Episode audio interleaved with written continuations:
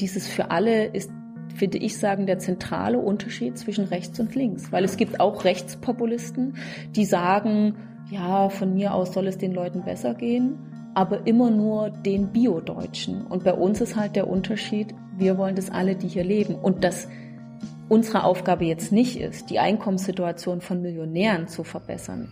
Ich denke, das haben wir in unserem Programm, in allen unseren Reden sehr deutlich gemacht. So, eine neue Folge Junge Naiv. Wir sitzen im Bundestag. Warum sitzen wir im Bundestag, wenn Wahlkampf ist?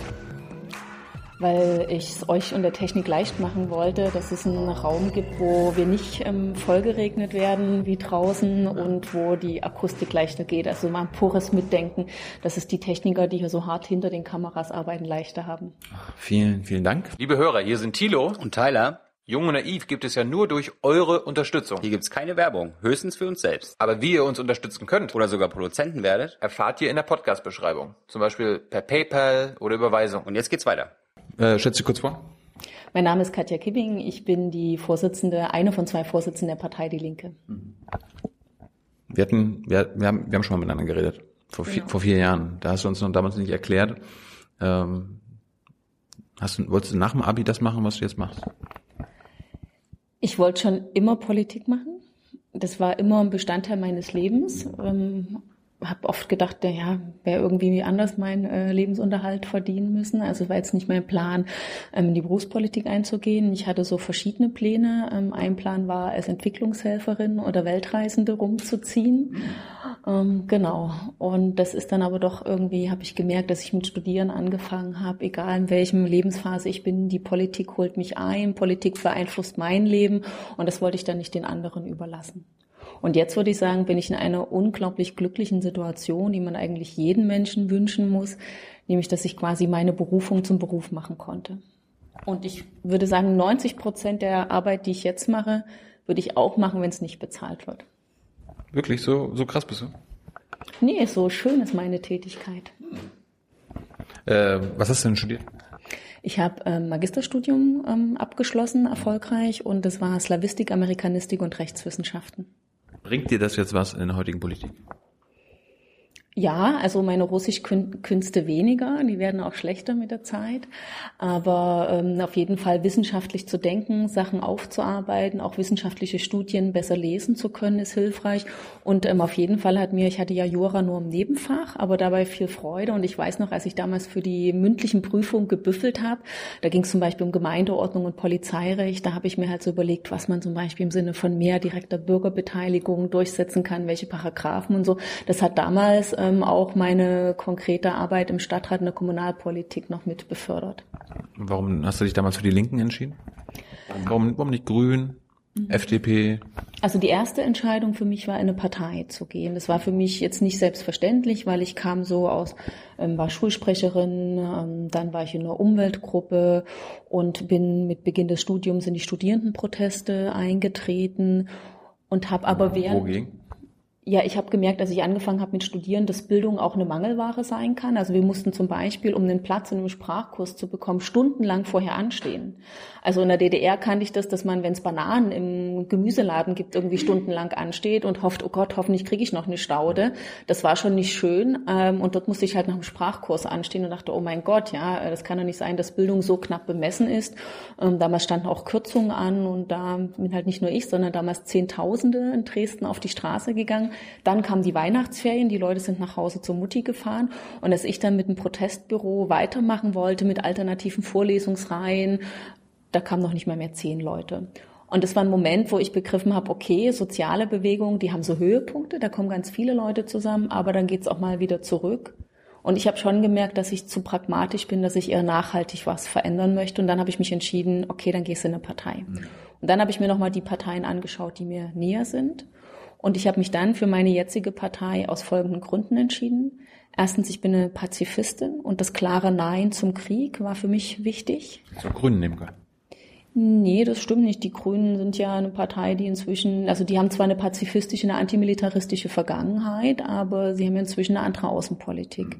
Das zweite war für mich sehr wichtig, dieser entschiedene Einsatz gegen Armut, für soziale Gerechtigkeit. Und drittens, das ist so eine kommunalpolitische Komponente, Diese Partei hatte nie eine Mehrheit im Dresdner Stadtrat, hat aber durch gezieltes Engagement und Mobilisierung, zum Beispiel mit einem Bürgerentscheid, ähm, hat sie halt bewirkt oder Bürgerbegehren erstmal, dass konkrete Verschlechterungen bewirkt wurden. Also Straßenbahnlinien wurden erhalten beispielsweise. Und das hat mich imponiert.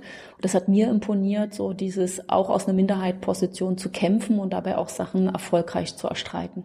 Du hast gerade gesagt, hier soziale Bewegungen haben ihre Höhepunkte und Tiefpunkte. An welchem Punkt sind wir jetzt deutschlandweit? Ähm, das ist interessant. Also als ich ähm, in die Bundespolitik gekommen bin oder angefangen habe auf der bundespolitischen Ebene, da hatten ja die Anti-Hartz-IV-Proteste so ihren Höhepunkt und ähm, das waren Bewegungen, die sind wirklich auch aus der Gesellschaft heraus entstanden. Ich habe mit denen eng zusammengearbeitet, davon ist noch ganz wenig übrig. Ja, arbeite ich zusammen, auch in meiner Fachpolitik als Sozialpolitikerin. Und ähm, jetzt würde ich sagen, wenn es, sozial, also wenn es soziale Bewegungen gibt, dann ist zum einen ähm, gibt es eine sehr starke Bewegung ähm, für den Klimaschutz, äh, die jetzt auch Ende ähm, August ähm, aktiv ist in NRW zum Beispiel ähm, und sich klar äh, stark macht für eine Energiewende hin zu erneuerbaren Energien. Und das Zweite finde ich, das ist eine soziale Bewegung der anderen Art, die ist deutlich geworden in der Flüchtlingssolidarität, dass Millionen Menschen darunter viele, die noch nie politisch aktiv waren, auf einmal gesagt haben, hier kann mein Handeln den Unterschied machen. Ich werde jetzt aktiv und helfe im ganz Konkreten. Und zugleich war auch klar, mit diesem Konkreter, mit dieser konkreten Hilfe, dieser konkreten Solidarität zeigt man Flagge, nämlich Flagge gegen Menschenhass und Flagge gegen Rechts. Und das würde ich schon sagen, das ist eine neue Form von einer breiten sozialen Bewegung, die es immer noch gibt, weil nach wie vor sind viele Menschen aktiv in einzelnen Gruppen und Initiativen, nur dass es nicht mehr so diese Aufmerksamkeit dafür gibt. Aber sind wir jetzt näher am Tiefpunkt als am Höhepunkt? Kommt, ja. mir, kommt mir jedenfalls so vor. Also Nee, bei der Klimaschutz, ähm, bei der Klimagerechtigkeitsbewegung auf keinen Fall. Ich nehme an, würde sagen, die hat jetzt demnächst wieder einen Höhepunkt ähm, in NRW. Ähm, was die Anti-Hartz-IV-Bewegung anbelangt, sind wir jetzt gerade wirklich äh, sozusagen in der Delle angekommen. Man kann nur hoffen, dass es da auch mal wieder einen Aufschwung gibt, weil ähm, je mehr Erfahrungen wir machen mit diesem Hartz-IV-System, muss man sagen, damit kann man keinen Frieden machen. Warst du schon mal arbeitslos? Ähm, nein, also ich war mal formal einen Monat, ähm, aber da wusste ich dann schon, dass ich ähm, nach meinem freiwilligen sozialen Jahr mit Studieren anfange. Könntest du von Hartz IV leben? Ich ähm, finde, Leute, die das können, sind wahre Lebenskünstler. Also ich habe immer wieder bekomme immer wieder Briefe oder auch so Posts, Kommentare von Leuten, die davon leben müssen. Und was viele schildern, ist so ein Gefühl, wenn am Ende des Geldes noch so viel vom Monat übrig ist. Und ich finde, das bringt das Dilemma ganz gut auf den Punkt. Ähm, und auch, wenn wir jetzt schon über die Höhe des Hartz-IV-Regelsatzes rechnen, reden, der ist natürlich viel zu niedrig bemessen. Ich habe auch jedes Mal, wenn der neu berechnet wurde, das scharf kritisiert und eine eigene Berechnung angestellt, auch in Absprache und im Austausch mit ähm, Sozialverbänden und Wissenschaftlerinnen und Wissenschaftlern. Und wir sind zu dem Ergebnis gekommen, wenn du nur die offensichtlichsten Rechentricks rausnimmst, müsste der Regelsatz bei 560 Euro liegen. Für einen Erwachsenen. Aber was wäre dein Wunschregelsatz? Na, meine Vorstellung ist ähm, grundsätzlicherer Art, eine Alternative. Und zwar, wir als Linke sagen ganz klar, wir wollen das Hartz-IV-Sanktionssystem ersetzen. Mhm. A, durch gute Arbeit und durch eine sanktionsfreie Mindestsicherung in Höhe von 1050 Euro. Und 1050 Euro, das ist so die Armutsrisikogrenze. Da wären dann allerdings schon eine Pauschale fürs Wohnen mit drin. Mhm. Jetzt ist der Regelsatz aktuell bei 409 Euro. Genau. Jetzt hast du gerade gesagt, das ist, da muss man Lebenskünstler sein. Ich habe dich ja gefragt, ob du das sein könntest. Könntest du eine Lebenskünstlerin sein? Und ein Jahr lang von Hartz IV leben? Das weiß ich aktuell nicht. Also ich weiß, dass ich ähm, von meiner Großmutter auch, ähm, ich mal mütterlicherseits sehr viel an Sparsamkeit mitbekommen habe. Und als ich in den USA gelebt habe ähm, und quasi nur mit als Kennwässerin gearbeitet habe, musste ich mit ganz, ganz wenig Geld über die Runden kommen und habe das damals auch geschafft. So, aber ob ich das in der jetzigen Situation könnte, weiß ich nicht. Ich weiß nur, dass ich mit aller Kraft, die ich habe und aller Energie dafür kämpfe, dass niemand von so wenig Geld mhm. leben muss. Was würde denn passieren, angenommen, ihr fliegt aus dem Bundestag und du bist keine Abgeordnete mehr, bekommst du dann, würdest du ein Arbeitslosengeld bekommen und nach zwei Jahren Hartz IV? Also bist du jetzt irgendwie abgesichert? Na, nicht für den Rest des Lebens. Also es gibt ein gewisses Übergangsgeld und ähm, dann müsste ich mich, da muss man natürlich, bevor man überhaupt ein Hartz IV bekommt, ähm, fast alles, was man angespart hat, aufbrauchen. Ähm, auch was man an privater Rentenvorsorge hat, ähm, muss ähm, also es gibt auch ein paar Methoden, wie man das schützen kann, aber in der Regel wird es von Leuten erwartet, dass sie auch die privaten Rentenvorsorgen aufkündigen, die privaten Rentenversicherungen, was ja ein absurder äh, Vorgang ist. Und das heißt, es würde bei mir eine Weile dauern, bis ich dahin wäre. Und ich würde natürlich auch schauen, dass ich mich dann neu orientiere. Was würdest du machen? Also ähm, Die Entwicklungshelferin in Kambodscha oder so? Ja, mal, mal gucken, ob das ein Bereich wäre. Also es gibt ja, ich habe ähm, zwei Bücher geschrieben, so das um, und gebe parallel sozusagen in meiner sehr knapp bemessenen Freizeit ein Online-Magazin mit heraus. Das heißt, der ganze Bereich der Publizistik ist natürlich einer, der mir liegt, der mir Freude bereitet, wo ich auch ein Interesse daran hätte, da zu arbeiten. Ansonsten gibt es natürlich auch im politischen Bereich, im Bereich von NGOs viel, viel Bereiche, wo ich ähm, arbeiten könnte mit meinen ganzen Fähigkeiten und Erfahrungen, die ich habe. Mir ist eine Sache ganz wichtig. Ähm, dass ich das Gefühl habe, ich mache dort was Sinnvolles und was Sinnstiftendes. Also wenn ich jetzt irgendwie Lobbyarbeit für einen ähm, Kohlekonzern machen müsste, wäre ich ganz schlecht und würde mich wahrscheinlich selber feuern. Lobbyarbeit für erneuerbare Energien würde mir schon eher liegen. Woher wissen denn unsere jungen Zuschauer, ob sie gerade das Richtige machen oder was Sinnvolles? Woran erkennt man das? Wenn man sich gut damit fühlt, wenn man das Gefühl hat, ich leiste hier meinen Beitrag dazu, dass diese Welt ähm, besser wird und dass ähm, Schlimmeres verhindert wird. Und viele haben mich auch gefragt, ja, was kann man denn, wie kann man denn sozusagen Karriere machen in der Politik? Ich würde immer sagen, das Wichtigste ist, du musst Überzeugungstäterin sein. Also zumindest gilt das bei mir. Ich bin dann gut, wenn ich von einem Thema überzeugt bin. Mhm. Und ich meine, das gehört in der Demokratie gehört dazu, dass es Kontroversen gibt, dass es auch mal heftigen Gegenwind gibt. Habe ich zum Beispiel erlebt oder erlebe ich immer noch jedes Mal, wenn ich zum Beispiel bei Facebook was für Frauenrechte oder für den Flüchtlingsschutz poste, gibt es ja heftigen Shitstorm.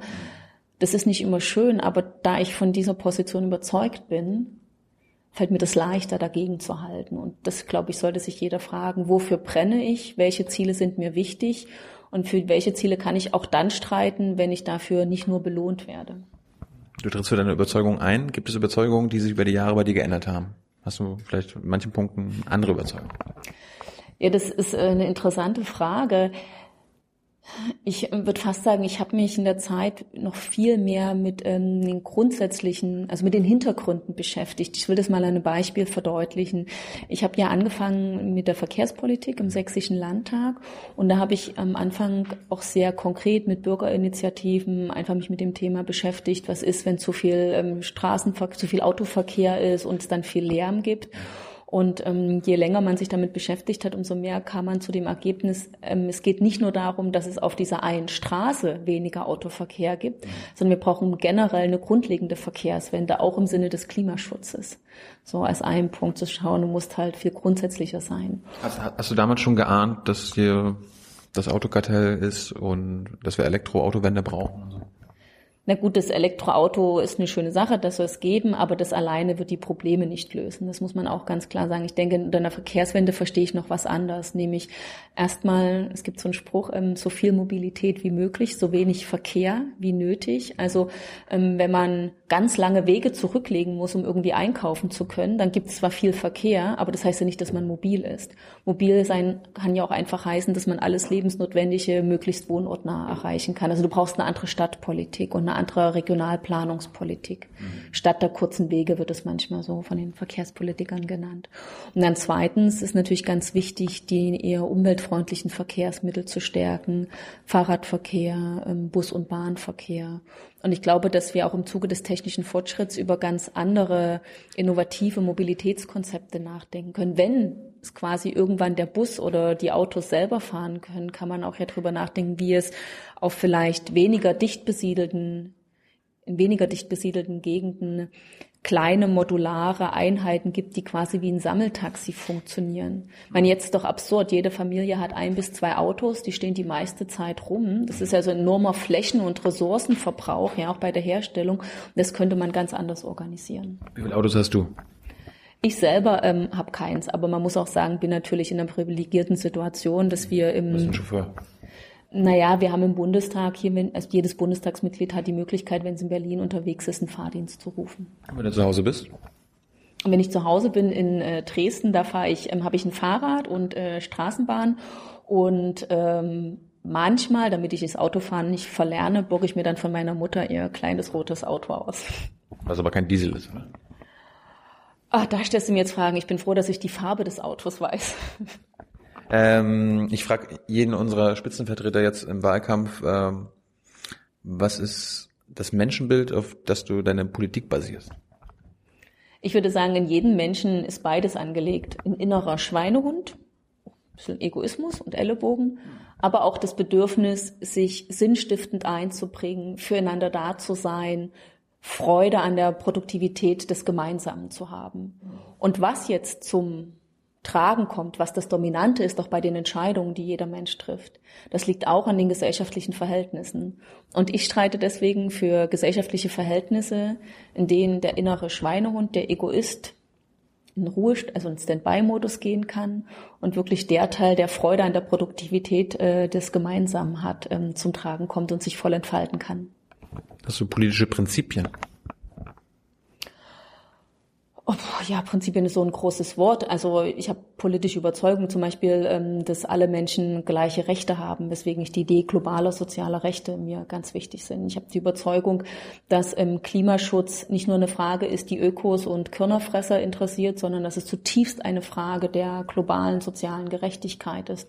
Und wenn wir uns dieser Frage nicht mit aller Entschiedenheit stellen, wird es wie ein Bumerang ähm, zu uns zurückkommen. Mhm. Also wenn das stimmt, was der UN-Klimarat schreibt, dass in Zukunft Zukunft allein in Afrika über 200 Millionen Menschen infolge des Klimawandels von akuten Trinkwassermangel oder Dürre bedroht sind, mhm. dann können wir nur ahnen, was für ein Migrationsdruck entsteht. Also bei einer Konferenz der Rosa-Luxemburg-Stiftung hat mein Teilnehmer aus so einer Region gesagt, ja, was glaubt ihr denn, wenn meine Heimat ein Backofen wird, was ich mache? Soll ich da sitzen, bis ich verdurstet oder verdürrt bin? So, natürlich werden sich die Menschen auf den Weg machen, irgendwo hin, wo es einfach fließendes Trinkwasser gibt. Und egal wie grausam dann das Grenzregime ist, es wird sozusagen vielleicht dazu führen, dass mehr Menschen beim Versuchen, an den Westen zu kommen, sterben. Aber es wird die Leute nicht aufhalten, wenn sie wissen, in ihrer Heimat droht der sichere Tod. Und deswegen finde ich, müssen wir ran an den Klimaschutz mit aller Entschiedenheit. Ja, aber ich meine, wenn, wenn jetzt bald irgendwie 200 Millionen Leute auf der, auf dem Weg sind, kommen, müssen wir dann in den nächsten Jahrzehnten und Jahren mit viel mehr Flüchtlingen in Deutschland auch wieder rechnen.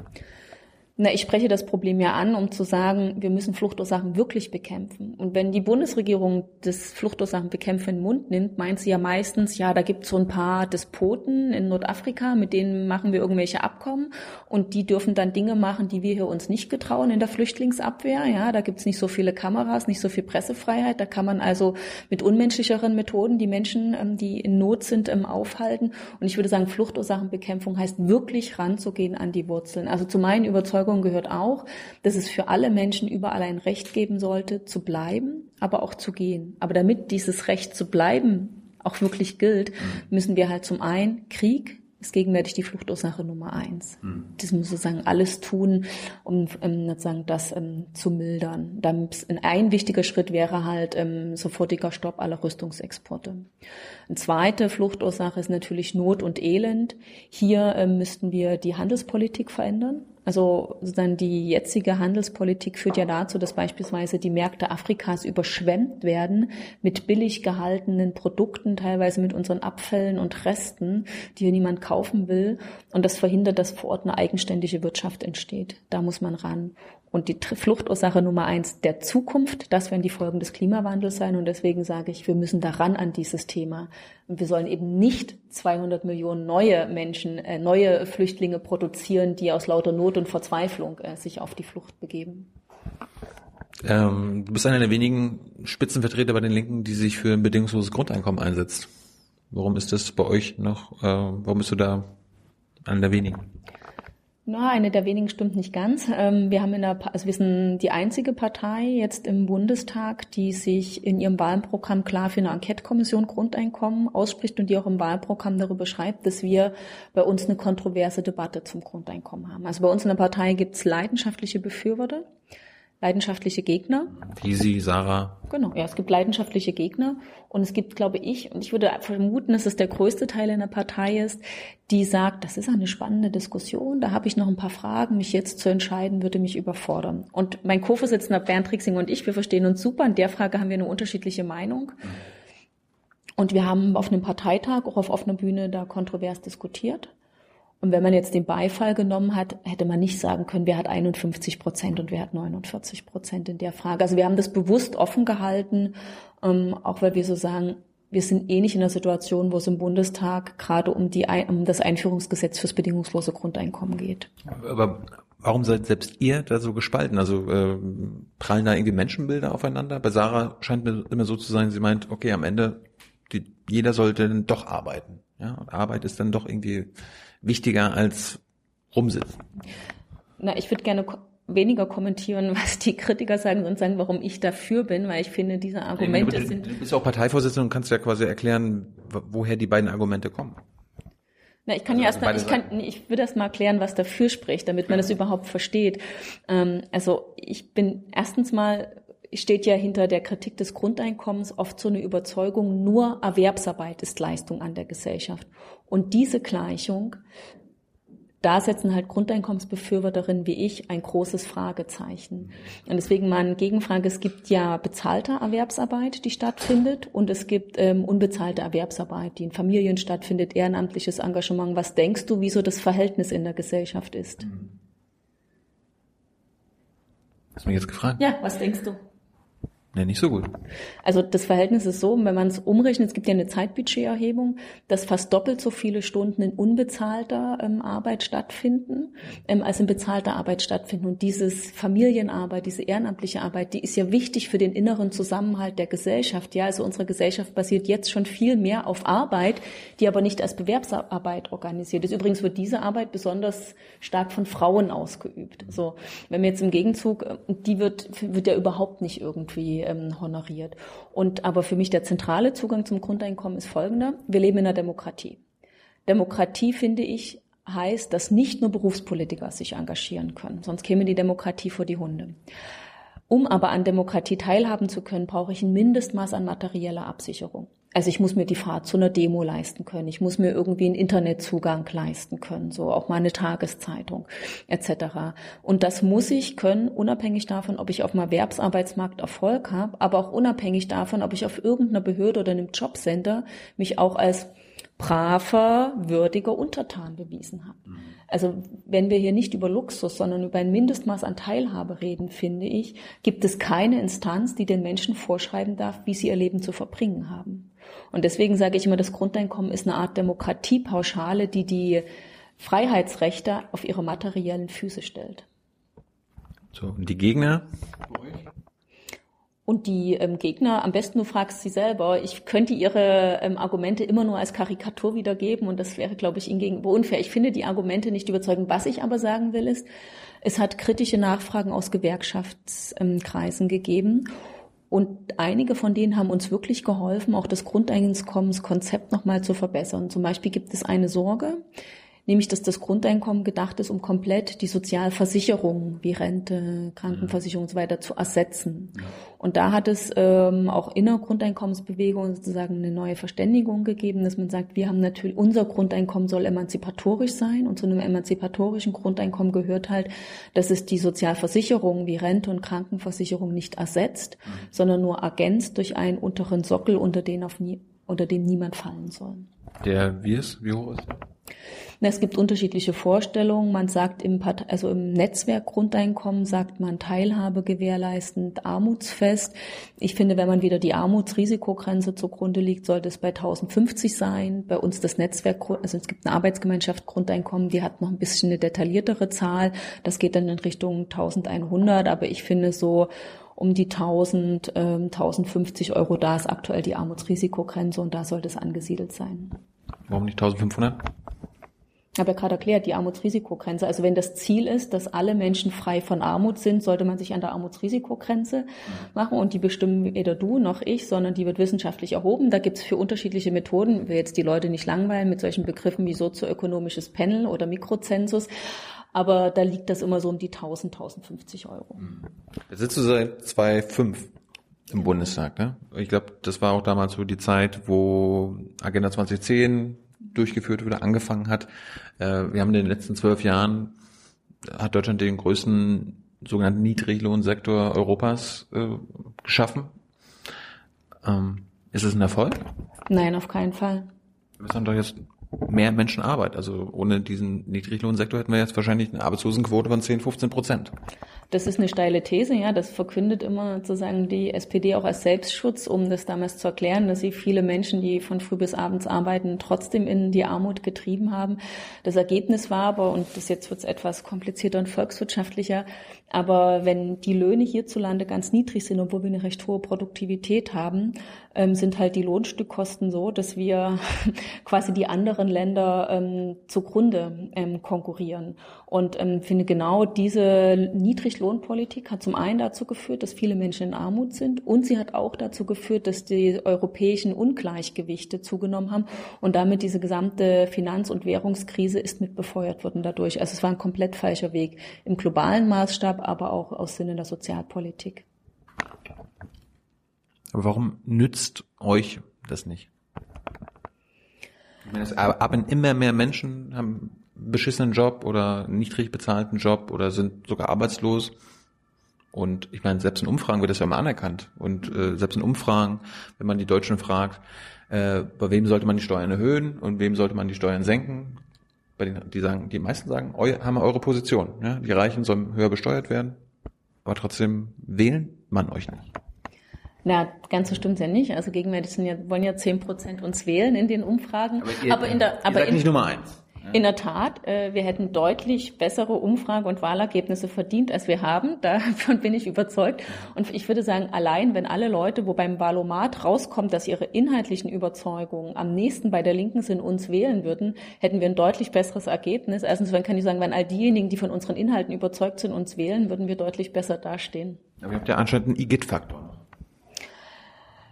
Ja, das natürlich ähm, hat die Linke ein Imageproblem, äh, brauchen wir nicht drum herum reden. Ähm, denke, da hat sich einiges verbessert, also auch in, ähm, in der, der Zeit von mir und Bernd Rixinger als Parteivorsitzende. Wir haben einen deutlichen Zuwachs bei jungen Leuten, also auch gerade in den alten Bundesländern, aber überhaupt bundesweit können wir jetzt sagen, dass ähm, wir viele Neueintritte hatten, wovon ein Großteil unter 35 ist und gerade junge Leute, die jetzt gesagt haben, im Zuge ähm, des, der Rechtsverschiebung, im Zuge von Trumps Wahlsieg, jetzt wollen wir klar Flagge zeigen gegen rechts und deswegen ist unser Platz, uns zu engagieren bei der Linken. Also da passiert gerade was, da ist was im Umbruch. Aber dieser Umbruch ähm, erreicht halt die jüngeren Generationen gerade schneller ähm, als zum Beispiel die über 70-Jährigen. Jetzt bist du ja nicht seit gestern erst äh, Parteivorsitzende und du sagst Imageproblem. Warum hast du das bisher nicht gelöst? Wir haben sehr deutlich verbessert, aber du schaffst ja alleine ähm, sozusagen ein Imagewandel an sich ist ja nicht, was du ähm, per Knopfdruck ähm, veränderst. Ich kann nur sagen, wir haben in zwei Bereichen richtige Erfolge erzielt als Parteivorsitzende. Das eine ist, dem wir sehr klar gesagt haben, wir setzen, wir suchen, wir machen eine Kampagne für gute Arbeit und setzen die ganz konkret an im Bereich der Pflege.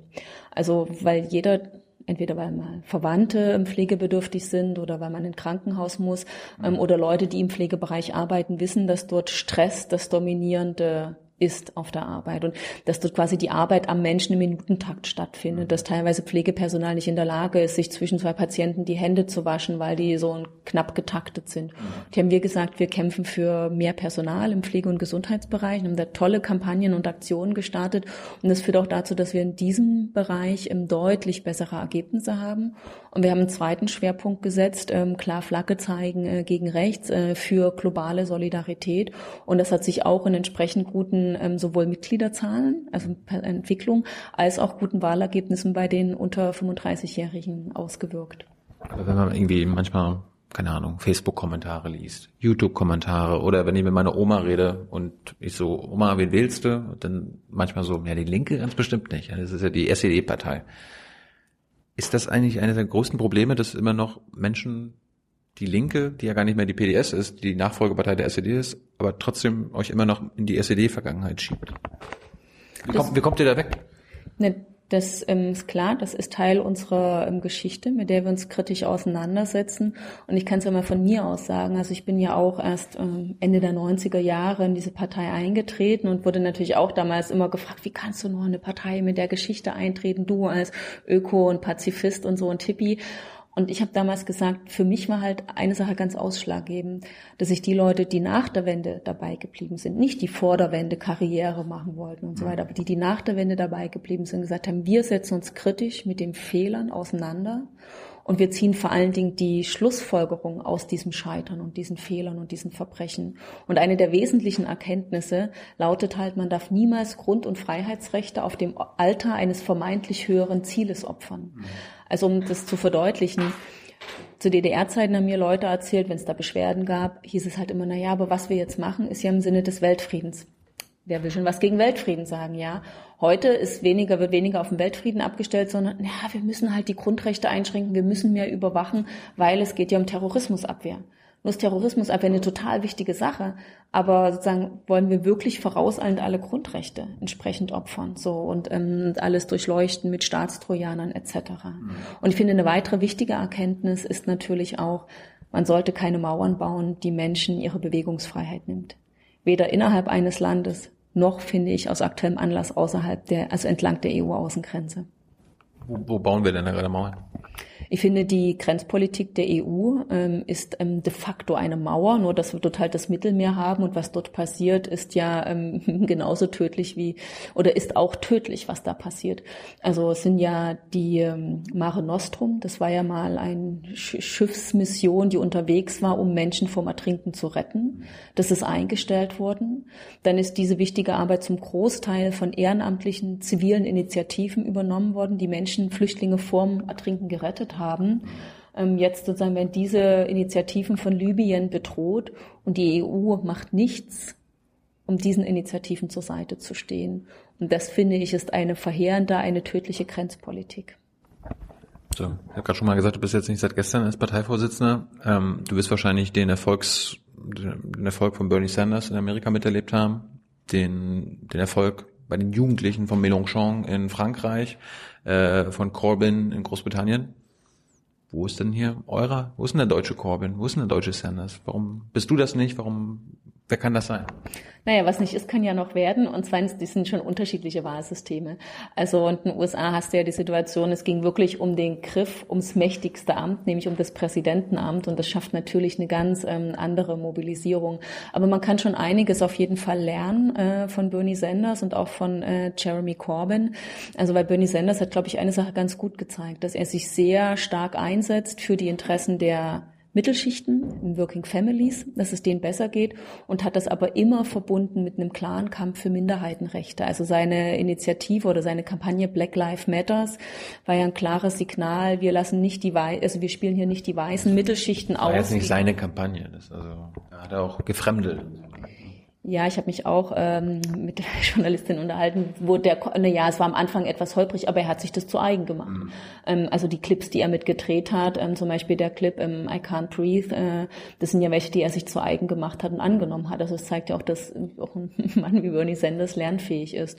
Und ähm, bei Jeremy Corbyn würde ich sagen, ist auch war auch eine Stärke von ihm. Natürlich, was bei ihm auch klar ist, geht ähm, um die Frage, wer wird quasi der nächste Nummer eins das hat nochmal eine andere mobilisierende Wirkung als hier mit einem, einem Mehrheits, also mit einem, dort ist ja Mehrheitswahlrecht, bei uns ist Verhältniswahlrecht, was ich besser finde, so. Ähm, aber wir sind ja gerade nicht diejenigen, wo die, sich die Frage stellt, äh, wird jetzt irgendwie einer von den Linken die nächste Bundeskanzlerin? Ich finde, es kann, wird womöglich mal eine Zeit geben, wo sich diese Frage stellt. Also wenn die SPD sozusagen weiter so ihre Funktion aufgibt, kann womöglich irgendwann eine Situation eintreten, wo wir als Linke wirklich das Gravitationszentrum einer möglichen Mitte-Links-Regierung sind. Aber so ist die Situation noch nicht und deswegen kannst du es nicht eins zu eins ähm, übertragen. Aber wir sind da in einem gewissen Austausch. Zum Beispiel waren auch enge Mitarbeiter von mir eine Woche da, haben die Kampagne von Bernie Sanders sich angeschaut. Wir haben, ich habe mich persönlich mit Paul Mason getroffen, der ja nicht nur tolle Bücher schreibt, sondern auch die Corbyn-Kampagne mit nah begleitet hat. Mhm. Irgendwie eine Sache, die mir, die mir aufgefallen ist, irgendwie bei eurem letzten Wahlparteitag oder Programmparteitag, habt ihr so Schilder hochgehalten für alle. Ja, und ist mir so, oh, das ist so doof. Corbyn hat es genau andersrum gemacht. Die haben, der hat es gemacht for the many, not the few. Das ist, das ist ein Unterschied, das ist ein großer Unterschied. Ja, das ist ein großer Unterschied, aber die Auseinandersetzung ist eine andere. Ähm, also, also wenn weil, für alle, da können ja auch alle, da können ja alle Parteien dasselbe sagen. Die CDU sagt auch, wir machen das für alle. Nee, sagt sie nicht. Ich kann den Unterschied erklären. Mhm. Also die, das ist halt die Übersetzung vom Englischen zum Deutschen funktioniert halt in der Assoziation nicht ähm, eins zu eins.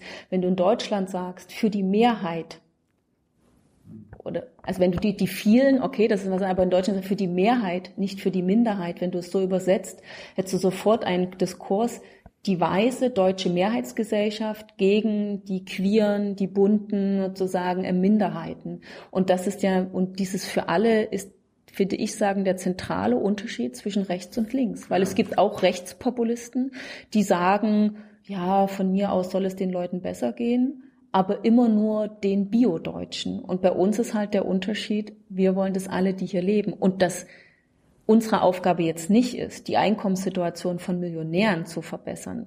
Ich denke, das haben wir in unserem Programm, in allen unseren Reden sehr deutlich gemacht. Das ist auch keine sozusagen Sache, wo wir irgendwie in der Verdacht stehen würden, dass wir uns jetzt darum kümmern, die Einkommenssituation der Millionäre zu verbessern. Aber wie gesagt, weil im Deutschen halt dieses Mehrheitsminderheiten sofort äh, sozusagen auch in eine rassistische Ecke kippen kann, kannst du es nicht so eins zu eins übernehmen, die Corbyn, den Corbyn-Slogan. Ich meine, irgendwie so für die vielen, nicht die wenigen. Ich meine, es gibt ja hier die reichsten 0,5 Prozent in Deutschland besitzen so viel wie die unteren 90 Prozent. Also da, da steckt ja auch, wir haben doch im Prinzip die gleichen Probleme, die Corbyn mit solchen Sprüchen anspricht, wie die Briten. Also ich könnte sagen, für die 99 Prozent oder für die 90 Prozent, nicht für die 1 Prozent. Die 99 1 Prozent Sache knüpft ja an an die an das an die Occupy Bewegung. Mhm. Ähm, wir haben ja viele konkrete Forderungen ähm, und ich bin da ja auch sehr weit äh, vorgeprägt, wo wir sagen, unsere Aufgabe ist auch Reichtumsbegrenzung. Das ist jetzt, glaube ich, was, was sich ähm, auch rumgesprochen hat. Ich will nur eine Forderung mal verdeutlichen. Ich habe ähm, immer gesagt, oder wir als Partei sagen inzwischen, dass in einem Unternehmen die Lohnspreizung maximal das 20-fache betragen darf. Das heißt, wenn jetzt ein Manager sagt, ey, ich bin so ein toller Hecht, ich habe eine Million Boni verdient am Jahresende, dann muss er sicherstellen, dass das Einkommen der untersten Einkommensgruppe, also zum Beispiel Reinigungskraft oder Pförtner in seinem Unternehmen, in 20. mindestens davon beträgt, also 50.000. Mhm. Und ich sage dann immer, und wer seinem Pförtner nicht 50.000 bezahlen kann, ich finde, der hat auch keine eine Million Boni verdient. Das ist ein Jahreseinkommen, ne? Genau. Und ähm, eine Sache noch, bevor wir zu den Zuschauerfragen kommen. Du bist ja auch Mitglied bei DM25. Genau, ähm, ich habe ähm, mit Janis Varoufakis... Ich, ich, ich, wollte, ja, ist, ist, ist immer noch so. Ja, klar. Die wollen jetzt eine Partei werden. Wie machst, wie machst du das jetzt? Äh, steigst du bei den Linken aus und wirst bei der bei DM 25 Parteichefin zum Beispiel?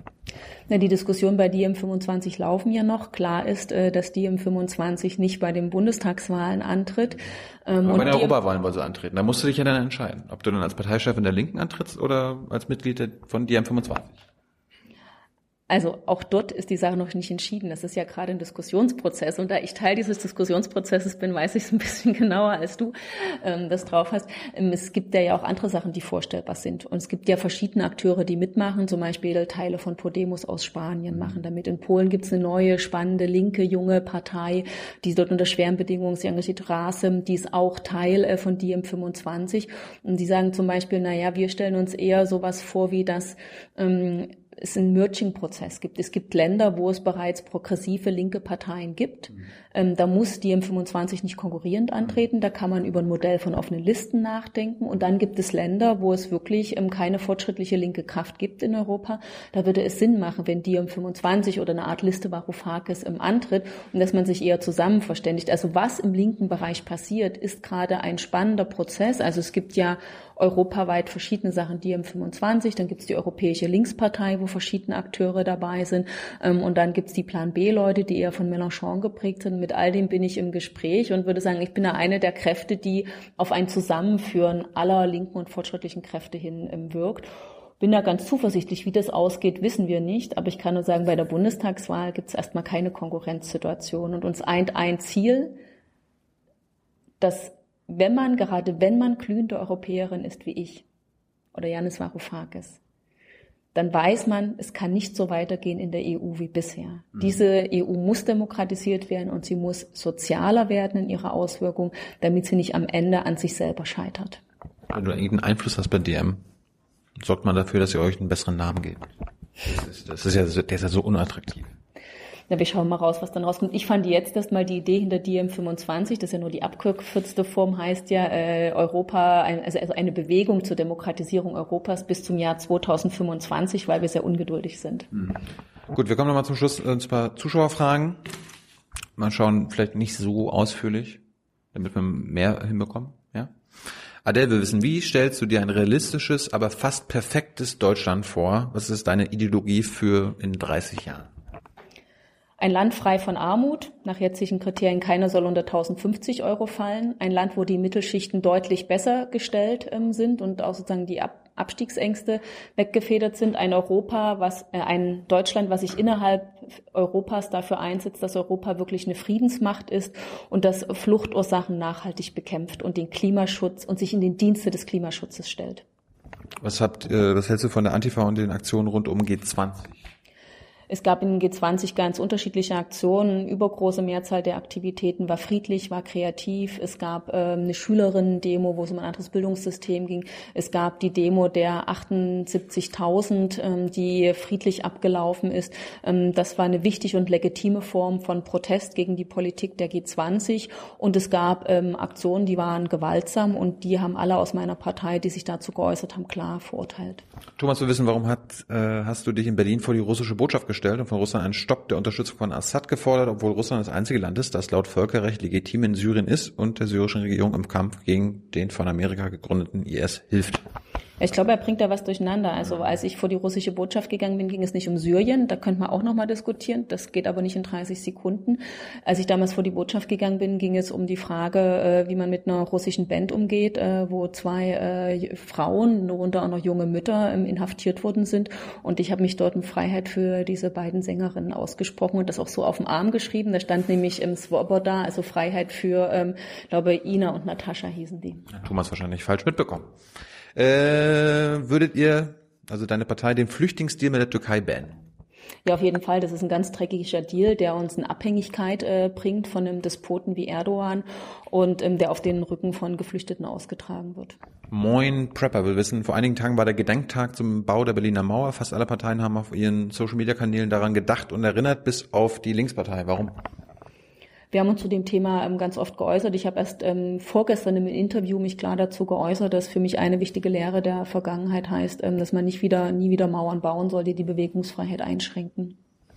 Angela, wir wissen, warum fordert, nicht Angela Merkel, aber Angela, äh, fordert die Linke, warum fordert die Linke nicht die Besteuerung von steigender Produktivität und Roboterarbeit? Wann wird es eine Umverteilung der Arbeitszeit auf alle geben, da die Arbeit ja immer weniger wird? Also für eine radikale Arbeitszeitverkürzung äh, kämpfe ich voller Energie schon sehr lange. Werde auch nächsten Montag da nochmal ein Papier, eine digitale Agenda von links vorstellen. Ich finde, die Arbeitswoche der Zukunft sollte um 30 Stunden kreisen. Allerdings würde ich nochmal gerne darüber diskutieren, ob man wirklich steigende Produktivität besteuern soll. Ich würde lieber Profite besteuern. Mhm. Denn wenn der technische Fortschritt dazu führt, dass uns schwer oder überhaupt Arbeit abgenommen wird, ist das doch was Wunderbares. Also, weil unser Leben soll doch nicht einfach um Arbeit kreisen, sondern wir arbeiten, um zu leben. Liebe Hörer, hier sind Thilo und Tyler. Jung und naiv gibt es ja nur durch eure Unterstützung. Hier gibt's keine Werbung, höchstens für uns selbst. Aber wie ihr uns unterstützen könnt oder sogar Produzenten werdet, erfahrt ihr in der Podcast-Beschreibung. Zum Beispiel per PayPal oder Überweisung. Und jetzt geht's weiter. Kann man irgendwann auch äh, Politiker durch Roboter ersetzen? Äh, wie soll das funktionieren?